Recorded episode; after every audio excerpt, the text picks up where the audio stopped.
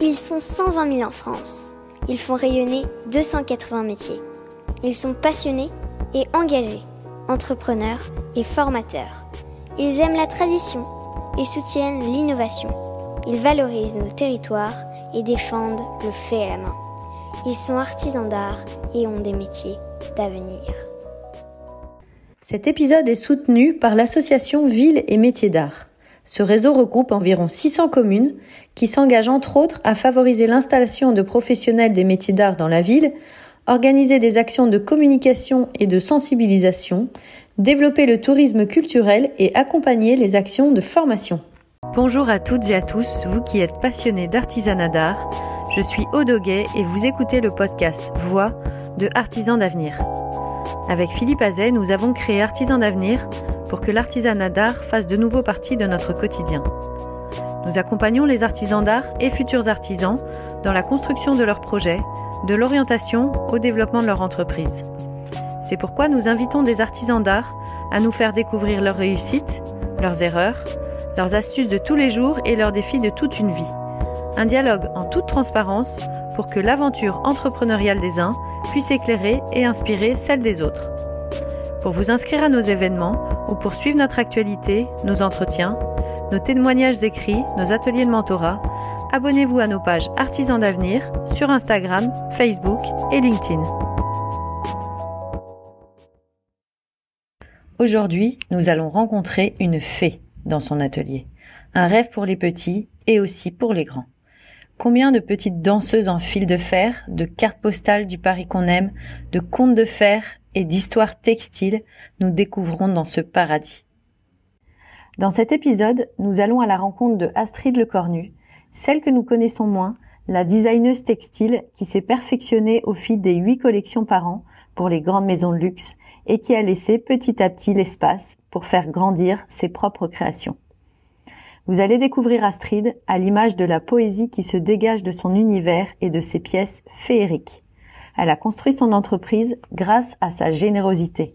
Il faut l'écouter pour comprendre comment les cadeaux qu'elle a faits se sont transformés en beaux projets. Elle va nous expliquer qu'une communauté se construit par les liens tissés presque personnellement avec chaque personne, par son authenticité. Astrid a été aussi généreuse dans le partage de son expérience que dans sa vie de tous les jours. Écoutez-la pour vous inspirer. Alors Astrid, est-ce que tu peux commencer en nous expliquant pourquoi tu as voulu devenir designer textile? Alors pourquoi Alors le pourquoi, je sais, c'était pas vraiment le but comme ça euh, de, de, prime abord. En fait, j'aimais l'univers. En fait, j'aimais l'univers des matières, des couleurs, des euh, des textures. Euh, donc donc quand je suis rentrée à Olivier de Serre en tant que bah, l'anciennement ancien BTS art impression textile ou design textile. donc du coup, c'était vraiment voilà par l'amour des matières, mais sans vraiment savoir où ça allait me mener euh, directement. Et c'était ta formation initiale C'était euh, voilà, j'ai fait une mise à niveau. Donc à la base, j'ai fait aussi euh, histoire de l'art. Et puis ensuite, je suis rentrée en mise à niveau, donc à Olivier de Serre. Et puis ensuite, j'ai enchaîné sur art impression textile, le BTS, qui était toujours là-bas Olivier de Serre, qui était avec celui du Perret. Et, euh, et, donc le BTS en poche, j'ai fait euh, le DSA, le diplôme supérieur des arts appliqués, euh, donc euh, à Lille, à l'ESAT Roubaix exactement. Donc donc voilà. Et et puis j'ai commencé à travailler dans la foulée. Donc vraiment, je suis rentrée dedans un peu par hasard et euh, par l'amour des matières en fait vraiment par l'amour de, de ce qu'il y avait derrière de la manipulation sans vraiment savoir. Et euh, et puis en fait les rencontres se sont faites euh, sur le chemin. Stage tout ça qu'est-ce qu'on fait comme boulot quand on sort de, de cette formation là Comment toi t'as fait? À la base, le boulot après le DSA, on est censé faire euh, directeur artistique ou gérer des collections. Euh, tu peux avec ces avec euh, comment cette formation là, tu tu peux être dans les matiérages d'une d'une entreprise, donc textile ou autre. Ça peut être aussi dans le monde de l'automobile, faire toutes les couleurs, les gammes de couleurs. Tu peux faire les gammes de matières, les du sourcing.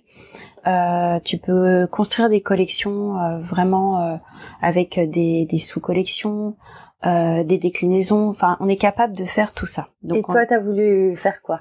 Euh, moi, j'aimais beaucoup euh, tout ce qui était euh, bon. Il y avait quand même le savoir-faire, le le, le le le faire, le textile. J'aimais beaucoup aussi tout ce qui était broderie, façonnage et puis passementerie, tout ce qu'on pouvait faire à partir de fil ou de textile. La teinture m'intéressait aussi beaucoup. tout ce qui est aussi tissage. Et donc, bah, j'ai fait un stage, comme quoi les stages c'est très important à pas pas négliger. Euh, j'ai fait un stage chez euh, Virginie Parot, donc euh, qui est brodeuse, qui était brodeuse indépendante, et, donc qui m'a vraiment limite tout appris quoi dans la broderie. Et, et on s'est très bien entendu depuis le début. Et tout de suite, dès mon premier stage, j'ai travaillé même déjà pour elle. Elle travaillait pour beaucoup pour l'autre couture à la base, à l'époque. Et donc, euh, bah, j'ai fait une première collection de couture alors que j'étais encore en études. Donc, euh, pendant les vacances scolaires, euh, je revenais sur Paris parce que j'étais à Lille. Je revenais sur Paris, hop, je travaillais pour elle, je repartais, je travaillais en même temps. Pareil, euh, j'ai travaillé aussi en, en, simultané avec Alexandra François, la créatrice de bijoux, qui faisait ses collections. Donc euh, elle me donnait les collections, je les emmenais le week-end. Donc euh, le lundi matin, je travaillais ça le soir en fait, en plus de mes de, du boulot quoi, du DSA. Et le week-end, je faisais, je rendais toute la petite production. Et qu'est-ce que ça veut dire faire une collection? Alors, faire une collection en bijoux ou bah, en bijoux ou en textile. Toi, ce que tu faisais pour Virginie Parot, elle, faisait les collections bah, essentiellement pour euh, la haute couture euh, de luxe, donc euh, voilà, par exemple Chanel ou ou il y avait Louis Vuitton, tout ça. Donc donc ça c'est vraiment faire la collection, c'est-à-dire qu'on avait un modèle par collection ou deux et, on faisait de A à Z jusqu'à la livraison du modèle. Donc ça, quand on dit faire une collection, c'était ça. Après, pour les collections bijoux, c'est autre chose. Par exemple, Alexandra, elle faisait vraiment tout pareil de A à Z sa collection, euh, la conception jusqu'à la création et la réalisation. Et, euh, et donc, euh, bah, je, je, faisais les prototypes et puis ensuite, une fois qu'elle vendait ça sur les salons ou ses clients, on faisait toute la production des petites pièces. D'accord. Par exemple, voilà, on crée une broche, on la fait, on fait toutes les déclinations couleurs de cette broche-là. Euh, une fois que c'est vendu, et, euh, en fonction des demandes, et ben après on fait toute la production couleur de toute la production pardon de cette broche là. Et euh, puis une fois que c'est terminé, on enchaîne sur une, prochaine collection. Et puis effectivement, des fois ça se chevauche. Il y a la il y a la conception de la prochaine collection qui se chevauche sur la production de la dernière. Donc en fait, euh, t'es toujours en ébullition quoi. D'accord, donc ça veut dire que quand t'es sorti de ta formation, euh, te... j'avais déjà les pieds dedans t'avais déjà les pieds dans les collections et les collections s'enchaînaient les unes les autres. C'est ça. Donc c'était euh, c'était déjà enfin ton métier était déjà installé en fait. Et donc j'avais effectivement déjà un pied un peu dans la bijouterie et euh, la, la, bijouterie haute fantaisie et euh, et puis euh, la, la, la, broderie et tout, tout, le design textile. Et, et donc bah, le design textile ça s'est très vite emballé aussi parce que on a euh, donc avec Virginie, on s'est un petit peu associé aussi, et euh, et, euh, et, on a fait, on assurait les, les toutes les collections à l'année en fait des des, des, des, grandes maisons, bon, notamment précisément Chanel là pour qui on a vraiment donné toutes ces années de travail. Donc donc toutes les collections, ils nous, ils nous appel à nous, ils nous donnaient les, les thèmes, les thématiques, on déclinait les galons ou euh, ça pouvait être une broderie ou un motif placé pour de l'accessoire, les sacs, euh, ça pouvait être les bijoux aussi tout à fait, ou, ou la coiffure, euh, ça pouvait être tous les départements que, que Chanel décline en fait pour les collections. Et donc on avait des demandes, on répondait à ces demandes et après on, on, on vendait la fiche technique, le modèle et on assurait le prototype pour le défilé. Et ça, c'était il y a combien de temps? Ça, ça a commencé, c'est toujours actif, hein, mais ça a commencé en 2004. Enfin, du, du moins, je travaille pour Virginie et avec Virginie euh, depuis 2004. D'accord. Et alors, on connaît Astrid Le Cornu par un autre biais. Comment euh, de, de ce parcours euh, de autour des collections euh, finalement a émergé aussi ce, bah, ces créations autour du fil euh, fil à en fer euh, fil textile, fil, textile et fil, fil, de fer, fil de fer. Bah en fait aussi en parallèle, je faisais toujours, j'ai toujours fait le fil de fer aussi. Ça, c'est quelque chose qui m'a toujours travaillé. C'est, un, une matière qui m'a, qui me touchait depuis, euh, depuis jeune en fait. Même déjà durant bah, mon, mes études et puis mon dossier euh, de DSA, tout ça, j'en ai déjà incorporé. Il y en avait déjà dedans. Donc c'est quelque chose qui me, qui est en moi. Et en fait, en fait, je faisais toujours des petites choses, voilà, pour la famille ou les amis proches. Donc quand j'ai commencé vraiment à travailler et à rentrer dans le dans les ateliers et le, monde de la, la haute couture et le prêt à porter, j'en offrais en fait durant pour les occasions, les anniversaires, les fins d'année. Je faisais toutes les cartes de vœux pour euh, pour euh, voilà pour Chanel toutes les cartes de vœux tout ça pour enfin, en tant que pas pour eux mais moi j'en leur offrais et tout puis en fait euh, tout doucement de fil en aiguille pareil ça a commencé à se répandre à se connaître et et en 2007 Alexandra François qui avait la boutique rue Oberkampf de bijoux m'a demandé m'a donné carte blanche pour faire une vitrine et à ce moment-là, elle savait, elle savait que tu faisais ces créations. Voilà, c'est ça. En voyant ces petites créations, elle me dit écoute, euh, voilà, tu peux nous faire. Elles étaient trois à l'époque dans la boutique, la, boutique Les Oiseaux rue Oberkampf. Elles m'ont dit voilà, euh, on te donne les deux vitrines et tu fais, euh, tu fais les vitrines. avec tes créations en fil de fer pour mettre en valeur nos vêtements, nos bijoux, enfin ce qu'elle. Et donc, donc voilà, en fait, tout ça, ça s'est les, connaissances, voilà, les connaissances euh, t'offrent une opportunité et puis cette opportunité après, bah, t'ouvre un énorme panel. Donc après cette euh, vitrine là, c'est là où ça, ça, il y a eu un avant, un après. Ça a beaucoup déclenché, euh, voilà. Donc elle est restée un mois cette vitrine. Et, euh, et puis donc bien sûr les touristes euh, pendant les salons qui viennent, qui repèrent. Donc le Japon, HP au Japon, euh, qui, qui m'a contacté, qui m'a qui m'a fait une grosse commande en 2008 euh, ensuite, il y a eu plein de, bah, les clients, ça a commencé à se connaître, euh, le fil en aiguille, quoi. En fait, vraiment euh, plein plein de choses qui sont déroulées. Grâce à cette vitrine, ça a déclenché entre plein de mm. plein de nouvelles connexions. J'ai rencontré Nadine Delépine aussi, qui était dans les bijoux, qui m'a dit oh bah moi ça m'intéresse aussi de faire des vitrines, de vendre aussi de vendre mes créations. Euh, voilà, tout ça, ça s'est un peu enchaîné. Euh... Donc c'est grâce aux vitrines en fait que euh, tu as noué des relations qui t'ont permis finalement. C'est par ça aussi, quelque part, par Alexandra François, tout ça. Ouais, ouais, c'est vraiment comme quoi ne pas négliger en fait chaque petite chose. Alors effectivement, c'était une vitrine, je me suis beaucoup donné. C'était pas rémunéré sur le coup, c'était vraiment euh, comme ça. C'était déjà beau de pouvoir faire ces deux vitrines, d'avoir carte blanche. Donc j'ai pris ça euh, pour moi, quoi, vraiment en tant que passion. Je me suis dit ok, je, je vais m'éclater pour cadeau. ce truc et on verra, voilà, cadeau. Mais en même temps, il y a toujours un donnant donnant et, et même si ça agit pas tout de suite, en fait, euh, ça vient après. effectivement, l'année d'après, il y a eu plein de choses qui étaient liées à cette vitrine qui se sont enclenchées, qui se sont enclenchées. Et, euh, et, euh, et c'est marrant, ouais, parce que ça va très vite en fait la diffusion, alors que c'est une toute petite boutique et et alors que à ce moment-là, en plus, les réseaux sociaux, il y en avait non, très moi j'étais pas du tout dans, le réseau dans les réseaux sociaux. J'avais juste un petit blog quand même. Je me suis dit bon pour quand ça commençait à prendre, là je voyais que ça commençait à prendre une petite ampleur.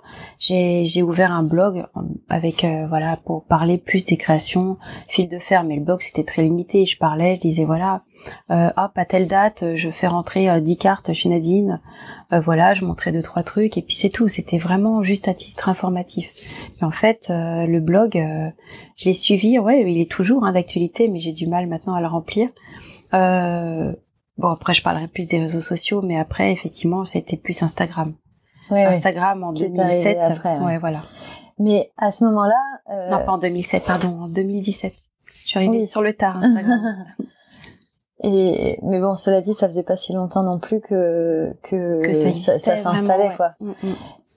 Et quand tu as commencé à, nouer toutes ces relations grâce à, cette vitrine, après, enfin, tu t'es, fait un réseau de revendeurs parce qu'à ce moment-là, euh, parce que tu parlais de Nadine de l'Épine, donc ça veut dire que tu, tu vendais grâce à un réseau de revendeurs, mais pas en direct? Alors si justement, bah du coup c'était pas mal aussi au, au coup par coup, c'était un peu les one shot à chaque fois. J'avais une demande parce que j'avais aucune structure, donc euh, ça, ça a explosé comme ça. Après suite à la vitrine, Alexandra donnait ma carte, j'avais fait une petite carte et tout à l'époque, et si les gens étaient intéressés, me contactaient.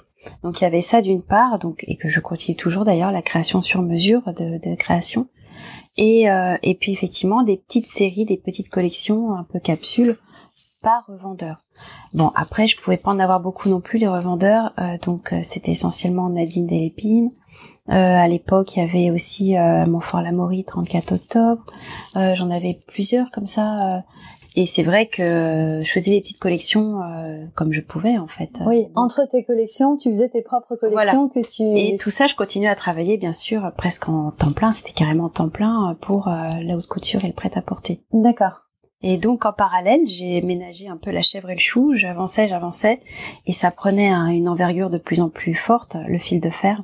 Donc euh, en 2009, j'ai commencé un peu à ralentir du côté des collections prêtes à porter, enfin, en tant que designer textile, euh, j'en faisais un petit peu moins pour prendre un peu plus de temps aussi sur pour développer ta propre. Voilà. Euh, Mais je continuais toujours parce que l'un et l'autre se nourrit en fait. Les deux se nourrissaient et euh, et puis aussi financièrement quoi. C'était essentiellement en tant que designer textile que je gagnais ma vie.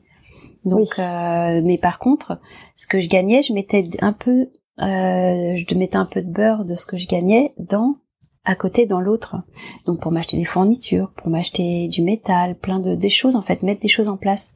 Et en fait, forte de ça après, en 2009, j'avais déjà les choses bien établies et c'est là où ça a commencé à être rentable aussi du côté fil de fer. Euh, D'accord. Parce que parce que euh, bah, j'étais plus forte de ça.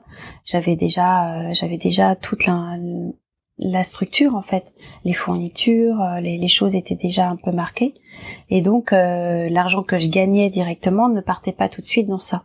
Donc c'est là où ça commence à faire un pécule et, euh, et puis après les, les, effectivement ça les, les j'ai eu des expositions, ça il y a eu plein de choses qui se sont enchaînées encore. Les expositions sont importantes. Euh, même des fois des petites expositions, par exemple la Rueil, euh, je me souviens le centre culturel la Rueil en 2008 m'avait euh, demandé de faire une petite exposition alors que c'était pas grand chose, c'était un truc de quartier, mais en fait les retombées ont été énormes aussi. La médiathèque m'a contacté ensuite, les, toutes les villes, Chatou, tout ça, ça, ça communique beaucoup en fait. Et donc ça, pareil, ne jamais négliger les petites choses en fait. Même si des fois c'est gratuit, enfin faut, faut, faut être généreux. Faut vraiment être généreux et, euh, et se donner au début sans forcément penser à, un gain derrière. Et, euh, et, puis en plus, les rencontres, c'est juste merveilleux. Ça t'apporte dix mille fois beaucoup plus qu'un chèque en fait. Oui, oui ça c'est sûr. Tant que tu as effectivement une garantie mm. et, c'est ce que tu c'est ce que tu avais avec avec euh, en travaillant sur les collections pour les grandes maisons. Il faut s'assurer les reins derrière. Une fois qu'on a les reins un peu assurés ou un minimum, en fait, on est et puis on ose plus du coup on ose plus aussi parce qu'on se dit euh, j'ai rien à perdre, je je j'aurai toujours à manger et un toit.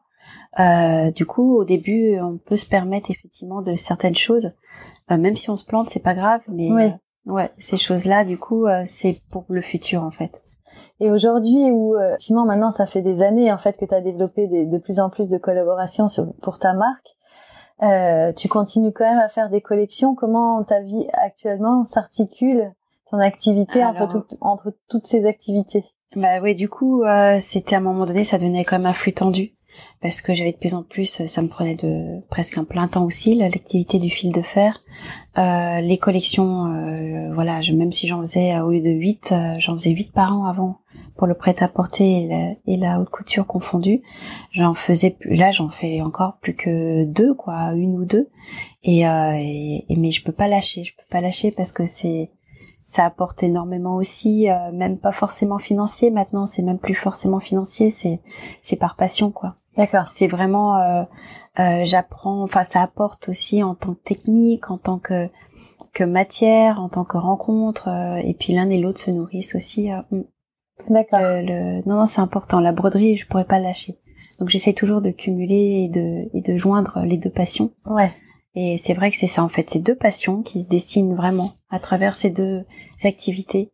Et, euh, et maintenant, j'arrive vraiment à bien les ménager toutes les deux et à les, à les fusionner. Mais comment tu fais quand t'es quand t'es artisan et que c'est toi qui fabriques tout de tes de tes deux mains et que t'as de plus en plus de collaborations, tu veux garder tes collaborations? On n'a pas parlé des ateliers, on en parlera tout à l'heure. Mais euh, comment tu choisis? T'as cette chance d'avoir le choix. Alors c'est ça, c'est c'est ça. Le, choix est dur en fait. Il faut savoir faire des choix, comme dans le métier. Hein, de toute façon, styliste, on m'avait dit déjà dans l'étude, on disait le plus dur c'est faire les choix. On a un métier de choix, il faut choisir. Quand on doit choisir entre 36 000 bleus, entre 36 000 matières, euh, c'est ça. Déjà les choix commencent par là. Et en fait, euh, ouais, c'est pas évident de, de, de choisir. Alors au début, on accepte tout. Euh, ça c'est sûr. Je pense qu'au début on dit oui à tout et puis euh, puis bah effectivement il y a des nuits blanches hein, qui s'enchaînent, euh, des, des, fatigues, des périodes très très dures. Mais après on en ressort fort aussi.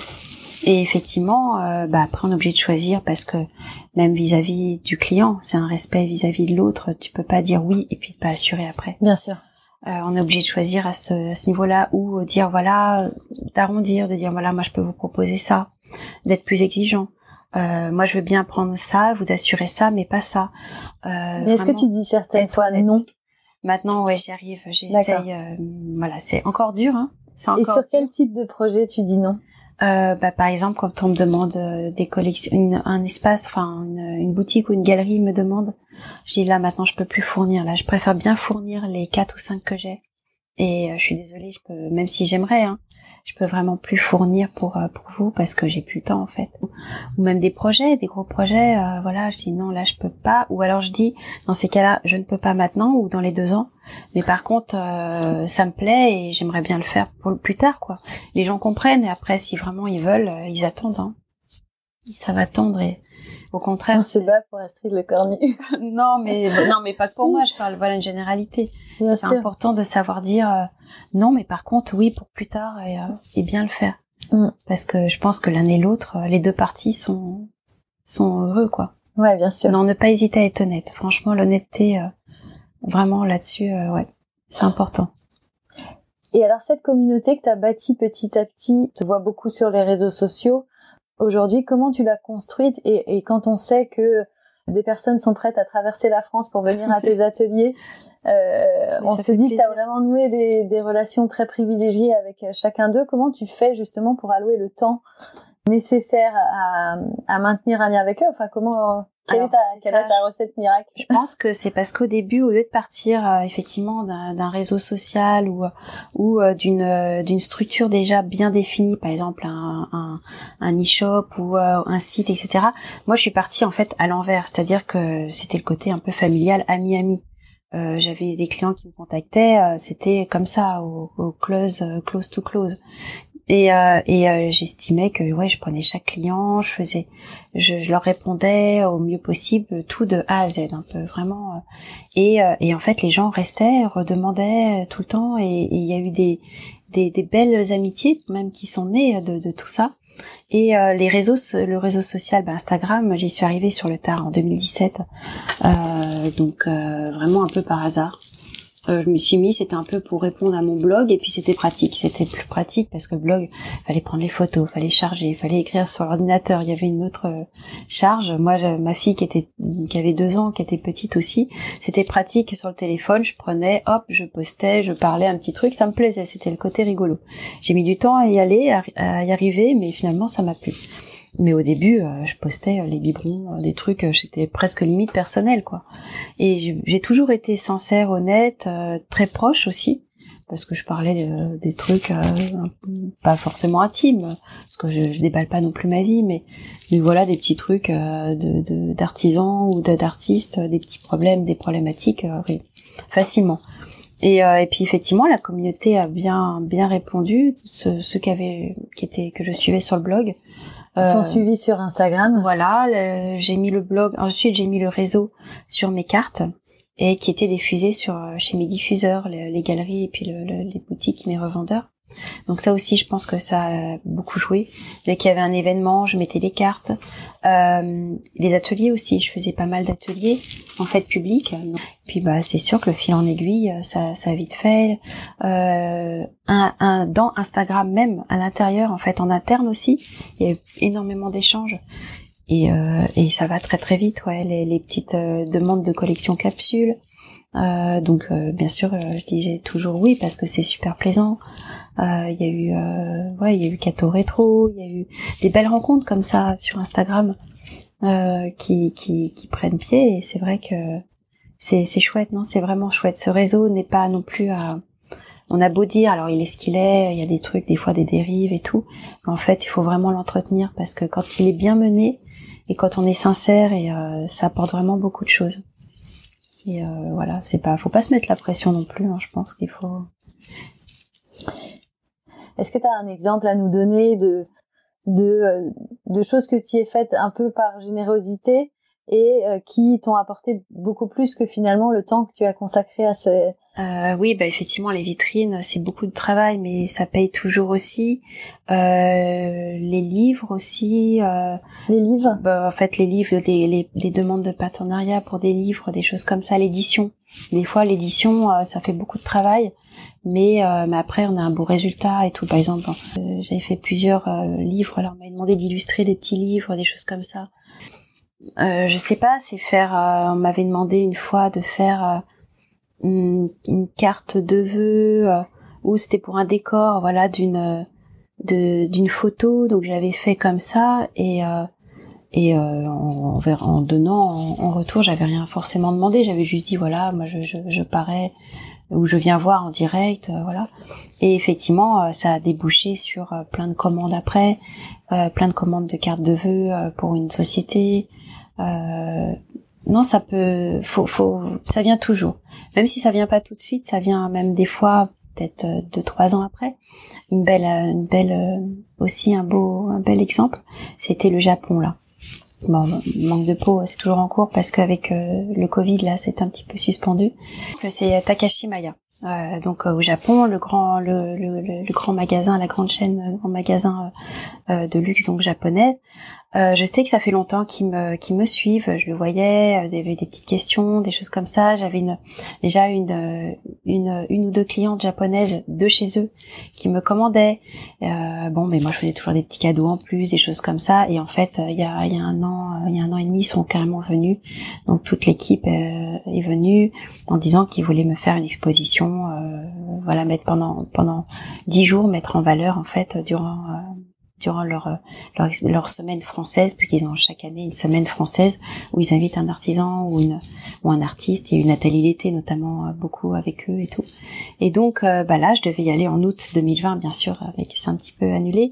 Euh, c'est reporté à 2021, mais à mon avis cette année ça va être encore un peu compliqué. Donc je pense que l'année prochaine, euh, voilà, j'irai là-bas. Et voilà, c'est par exemple une graine qui a mis au moins 5-6 ans. Ouais, ouais. 5-6 ans à pousser, mais mais voilà, ça pousse bien quoi. Ouais. C'est une belle retombée. Mm. Et, et, et, maintenant, il y a, il y a tellement de, de, personnes euh, qui te connaissent et qui te suivent. Comment tu vas arriver à, à garder tes revendeurs et en même temps, euh, est-ce que t'as pas envie d'avoir tes clients en direct? Ben oui, c'est là où voilà. Maintenant, il faut que je fasse évoluer. De toute façon, je peux plus tirer, je peux plus durer comme ça à, à corde tendue. Euh, il faut que je fasse vraiment maintenant évoluer. Je sais que ben, quelque part 2020, 2021, qui était un peu entre parenthèses, ça va vraiment, ça, ça pousser un petit peu, ça a forcé à pousser le, la chose et à, à enclencher ce, ce, ce, renouveau en fait. Donc euh, maintenant, effectivement, euh, bon, je vais essayer de toujours garder, hein, bien sûr, le, la broderie, la partie broderie euh, et, et, design textile, parce que c'est, ça me fait vivre aussi, c'est une passion. Mais euh, vivre par le cœur, hein, je parle pas forcément, enfin maintenant euh, par pour les sous, quoi, ouais. parlons crûment. Mais du coup, j'aimerais aussi euh, plus prendre mon envol et être euh, un peu plus indépendante. Donc garder euh, deux trois galeries revendeurs parce que c'est aussi des rapports importants et des belles vitrines aussi extérieures notamment Nadine de l'Épine, rue Saint-Germain, enfin Saint-Germain-des-Prés. Bon, maintenant, effectivement, je commence le quartier, c'est un petit peu connu. Nadine, ça me fait rire parce qu'à chaque fois, les cartes et tout, ils disent tous dans le quartier que c'est un peu les petits, les petits pains de la rue du Four ou les petits pains de la rue Princesse parce que dès que je fais une livraison de 20 cartes, le cinq jours après, il y a quasiment plus de cartes, quoi. Mais j'arrive plus à suivre aussi vite que la musique. C'est, c'est, c'est pas facile. Quoi. Euh, sachant qu'une carte, je mets près de une heure et demie pour faire une carte, donc euh, c'est voilà, c'est oui, un peu dur. Mais donc du coup, euh, oui, c'est de vendre en direct. donc garder effectivement deux trois revendeurs comme ça, c'est important. et puis et puis vendre en direct avec un petit e-shop, mais ça serait un e-shop galerie, ça serait pas un e-shop en continu ça serait effectivement euh, faire des petites collections et euh, je mettrai en vente ces collections de temps en temps, faire des événements en fait. D'accord. Une petite boutique événementielle comme ça. De temps en temps, moi cette idée me plaît et puis. Euh, puis ça, et puis ça te permet d'organiser ton temps peut-être aussi. Voilà, ça casse aussi le côté un peu mercantile. et puis ça, ça fait toujours le côté privilégié avec les clients, un peu vente privée, un peu vente éphémère. Et est-ce que tu as pensé un jour à avoir euh, quelqu'un qui t'aide, un apprenti ou euh, oui, que tu pourrais former Une fois là dans les moments où euh, grosse période, où les moments où on est prêt à craquer, où on se dit là il faut vraiment quelqu'un. Et en fait c'est pas évident. J'ai tout retourné, je me suis retourné ça dans la tête. Alors les seules parties où je peux déléguer, c'est tout ce qui est logistique, euh, domotique, enfin tout ça, tout ce qui, tout ce qui est un petit peu logistique d'envoi. Euh, préparation des colis, envoi et tout, ou emballage. Mais en fait, les créations, moi, je fais un petit peu. C'est là où c'est c'est de tendu. C'est pas de la répétition, pratiquement pas c'est chaque pièce est unique. Donc c'est entre l'artisanat et l'art un peu. Ouais. Donc il y a des choses je peux pas déléguer quand il y a une, pièce, euh, une demande, une scénette particulière, je la fais un petit peu comme ça au feeling. Euh, je, je, suis en relation très étroite avec la cliente. Donc si je peux effectivement voilà donner des petits les petits oiseaux brodés, des choses comme ça en, en, en répétition. Mais finalement il n'y a pas tant de pièces que ça que tu peux. Euh, non c'est pas évident, c'est pas évident. Si je peux me faire voilà aider par contre tout, tout ce qui est euh, réseau réseau ou euh, facture ou euh, tout ce qui est un peu ordinateur et encore et encore gestion de l'entreprise en fait. Ouais, voilà, ça encore je peux je peux me faire aider et encore parce que je réponds au cas par cas aux clients. Donc il y a que moi des fois qui vois comment répondre parce que en fonction de la, la problématique technique euh, mais déjà si moi j'ai pas mal de stagiaires, hein, il y a des stagiaires qui viennent et tout, elles m'aident aussi dans dans tout ce qui est répertoriage des fournitures, des matières. Euh, ça, c'est un gros travail important. Euh, l'emballage, l'emballage, euh, faire des petites séries, des petites choses, des petites griffes, des, trucs comme ça. D'accord. Ça, ça m'aide aussi beaucoup, beaucoup. Ouais. Mm. Et si tu te projettes, est-ce que tu, tu vois une évolution de ton activité ou pour le moment tu tu laisses les choses venir comme elles viennent et comme elles sont là en plus. Euh... Je laisse pas mal venir. En fait, je, je réponds euh, un peu ce que la vie me demande. Comme ça, après, il faut quand même des plans. Il faut quand même tracer un peu le chemin et voir où on va, parce qu'on peut pas faire ça n'importe comment euh, par-dessus la jambe. Euh, à long terme, moi, j'aimerais beaucoup développer plus des gros projets. En fait, de pas forcément m'éparpiller, des tout petits, répondre. Par exemple, des fois, je peux passer une demi-journée pour une carte, pour répondre à une carte ou ou une personne. C'est vrai que là, euh, c'est bien au début, mais au bout d'un moment, voilà, pour en vivre, c'est pas forcément l'idéal. Donc par contre, des gros projets, des grosses commandes euh, comme le Japon, comme des grosses vitrines où euh, tu bosses, mettons, 4-5 mois. Et c'est génial parce que pendant 4-5 mois, tu as la tête dans le guidon, mais tu fournis, tu produis, toujours sur le même thème. Donc tu es vachement plus efficace que t'éparpiller à répondre à gauche, à droite. Et ça, ça me plaît vraiment de, faire des plus grosses pièces, vraiment, des, des projets d'exposition, de vitrines ou de, de, grosses pièces pour des grosses commandes. Euh, voilà quoi. Moi, je sais que j'ai des gros clients euh, aussi. Euh, euh, je peux pas forcément les citer, mais mais des, des, grosses commandes, ouais, qui qui occupent pendant un un mois, un mois et demi. Mais c'est chouette, quoi. C'est chouette parce que tu pousses en plus la chose. Et à ce moment-là, les clients qui te font des commandes, ils te commandent Quoi comme type de pièce? C'est des grosses créations. Par exemple, là, j'en ai un pour juin. C'est un mur entier énorme à habiller. Donc carte blanche, euh, un mur de 3 mètres sur euh, sur 3 euh, mètres 60 je crois. C'est un gros gros mur blanc et dans un bel espace et donc je dois le je dois l'habiller. Mais je sais que ça va m'occuper tout le mois de tout le mois de mai, mai mai début juin, sachant qu'à côté j'ai tout le reste aussi accumulé. Est-ce que tu as des instructions euh, Tu as, un cahier des charges ou c'est toi qui proposes? Est-ce que ça change de projet en projet? Oui, Comment ça bah, se passe? un peu, Voilà, effectivement, un peu comme euh, comme euh, chaque métier en fait, chaque client. Le client vient de voir. Alors même quand ils te disent laisse ces cartes blanches, il y a quand même une direction, un thème. Par exemple, ça peut être, euh, bah là par exemple, ce, que ce dont je parlais, c'est la légèreté, les papillons, des choses assez bucoliques. Euh, après, il y en a qui sont univers un petit peu aussi. Oui, voilà, mais il y a quand même des axes. ça peut être une par une gamme de couleurs. Voilà, on me dit euh, je voudrais quelque chose, mais euh, dans les tons de rose, toute la gamme, euh, tout le camailleux rose rouge. ok, ça peut, on peut partir de cette inspiration, de ce point. Ça peut être très précis. Par contre, il y en a qui sont très très précis. Limite qui m'envoient des croquis en disant voilà, moi je voudrais ça. Qu'est-ce qui est possible techniquement? Alors moi, à partir de ce croquis là, j'adapte la technique du fil de fer et du tissu parce que je combine toujours un peu les deux euh, pour sa demande et donc je lui renvoie d'autres croquis. Je marche beaucoup par croquis, je fais valider toujours des croquis avant. une fois que c'est ok, euh, je fais valider les gammes de couleurs, les matières quand il y en a Et une fois qu'on est on est sûr, euh, je parle le cœur serein quoi, parce que je sais que je répondrai vraiment à la demande. Puis en général après j'ajuste s'il y a besoin d'ajuster. Euh. Mais voilà le processus, ouais, c'est toujours euh, partir d'un de quelque chose parce que dans le vide c'est très vaste. C'est très compliqué. Après il y a l'Opéra de Paris qui m'a contacté là, donc je pense que je serai aussi bah, dès que la situation le permet, les boutiques vont réouvrir. Donc là aussi, j'aurai un corner, je serai toujours là-bas. Dans la boutique de l'Opéra de Paris. pour l'Opéra de Paris. D'accord. Donc là, je suis assez contente, l'Opéra Garnier, parce que bon, ceux qui me connaissent un peu, le monde de la danse m'a toujours passionnée. Et pareil aussi, au début, euh, je faisais pour les écoles de danse. Euh, on me demandait un petit peu à gauche, à droite. Et en fait, euh, c'est vrai que l'Opéra de Paris, j'avais cette idée de les contacter, mais jamais, j'avais jamais poussé le pas. Et c'est eux qui sont venus à toi. C'est eux qui sont venus par par Instagram aussi. aussi, il y a eu le Bolshoi aussi. D'accord. Voilà, donc. Euh, et le Bolshoi, c'est euh, c'est par l'Opéra de Paris ou Non, c'est eux aussi par euh, la par une photographe, par une par une, fille qui travaillait pour eux. Génial. C'est sûr, ouais, tout ça. Donc en fait, ça c'est à la base. Aucun contact, c'est juste que j'ai fait des choses, euh, des choses qui m'ont plu dans leur thème. J'ai, faut communiquer un peu autour. Et puis en fait, les gens qui aiment arrivent forcément dessus. Et, et si vraiment ils aiment, ils vont vous contacter, quoi, c'est sûr. Qu'est-ce qu'il y a comme autre moyen de communication euh, pour se faire connaître?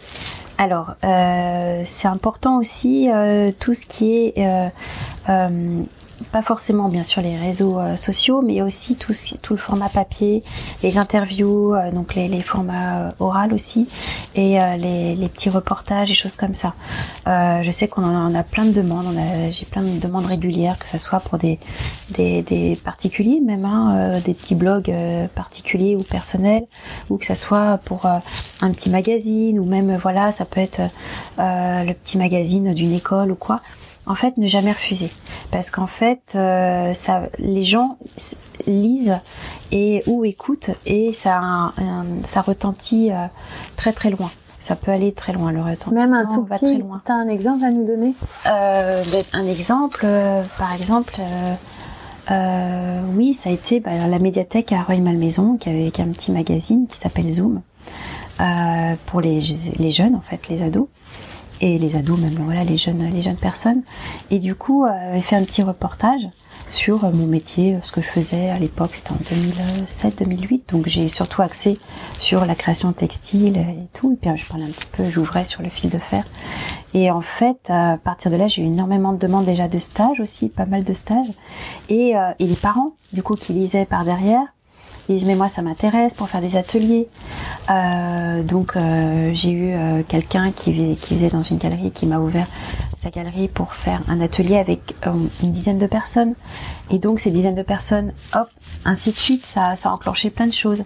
Donc des choses bêtes comme ça, mais mais est-ce qu'aujourd'hui, tu, parce que aujourd'hui plus ça va, plus t'as de sollicitations, comment tu fais pour pour choisir? Parce que tu es obligé de choisir, non? Choisir pour les bah oui bon non là pour ça pour les interviews les, les petits les reportages je prends toujours le temps. D'accord. Je prends toujours le temps. Des fois on décale un peu mais je prends toujours le temps. Après il y a eu les beaux reportages magazines où là effectivement qu'est-ce que tu as eu comme comme grand reportage il y a eu euh, campagne décoration il y a eu Marie Claire Idée Marie Claire aussi euh, qui a enclenché énormément de choses. Ça a commencé par euh, bah, Camille Soulerol qui m'a rencontré chez Nadine Delépine qui m'a proposé un interview et puis là, ensuite, suite à l'interview, il y a eu leur livre, leur livre. Donc j'ai eu aussi euh, deux quatre pages dans leur livre. Et, euh, et suite à ça, et eh ben en fait, elle m'a demandé pour travailler carrément dans le magazine.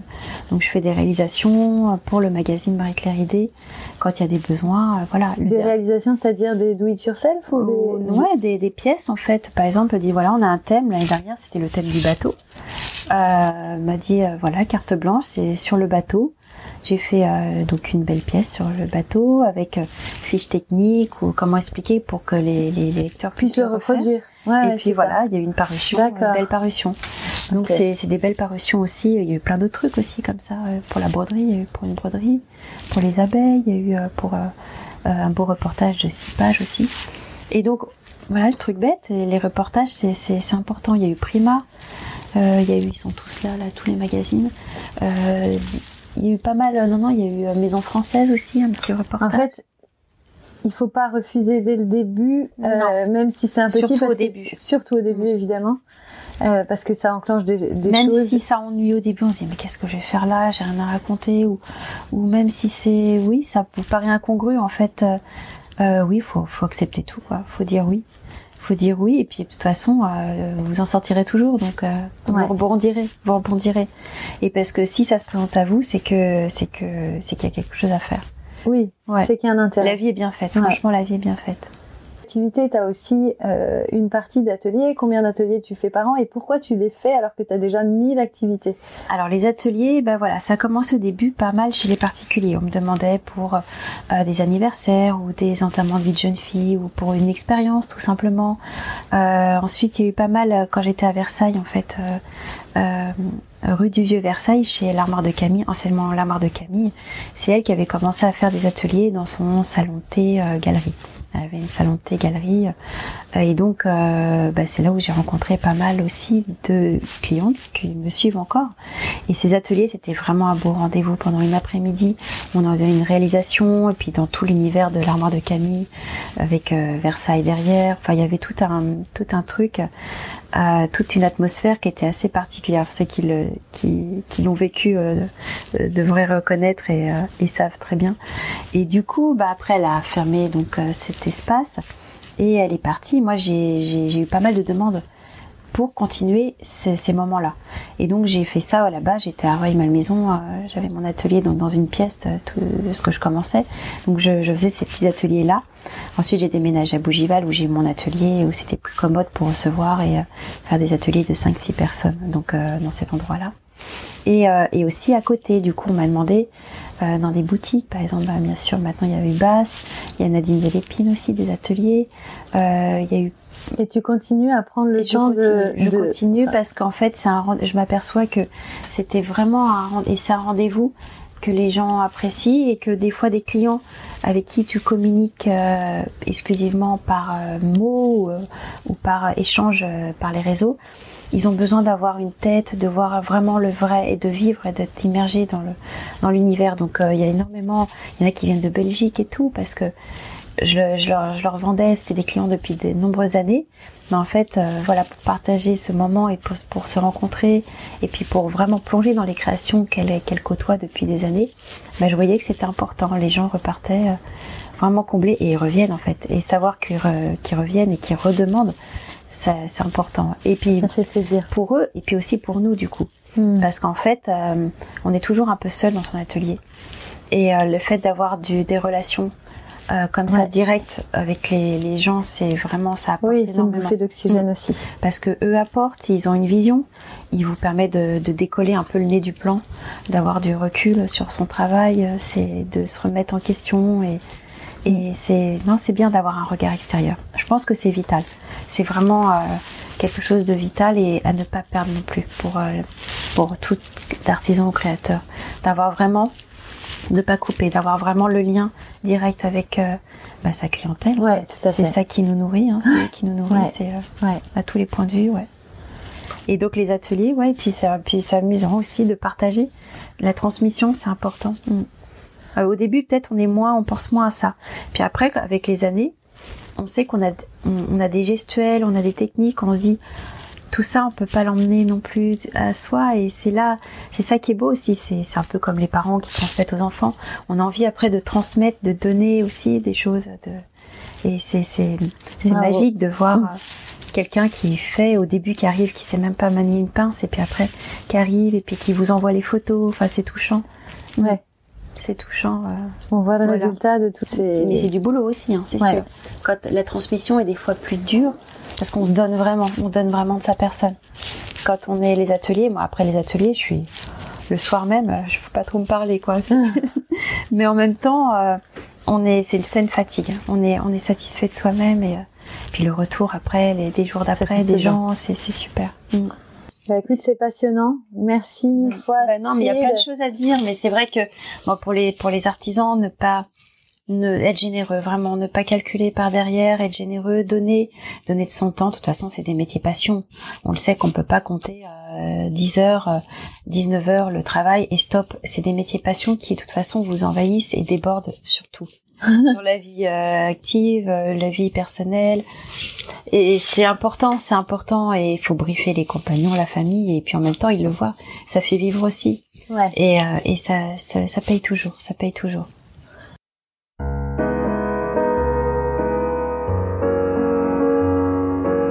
Et voilà, c'est terminé pour aujourd'hui. Nous espérons que vous avez passé un bon moment enrichissant. Si vous voulez nous aider à faire découvrir le podcast et si vous pensez qu'il est nécessaire de faire connaître les parcours des artisans d'art et de leurs entreprises, parlez de nous autour de vous.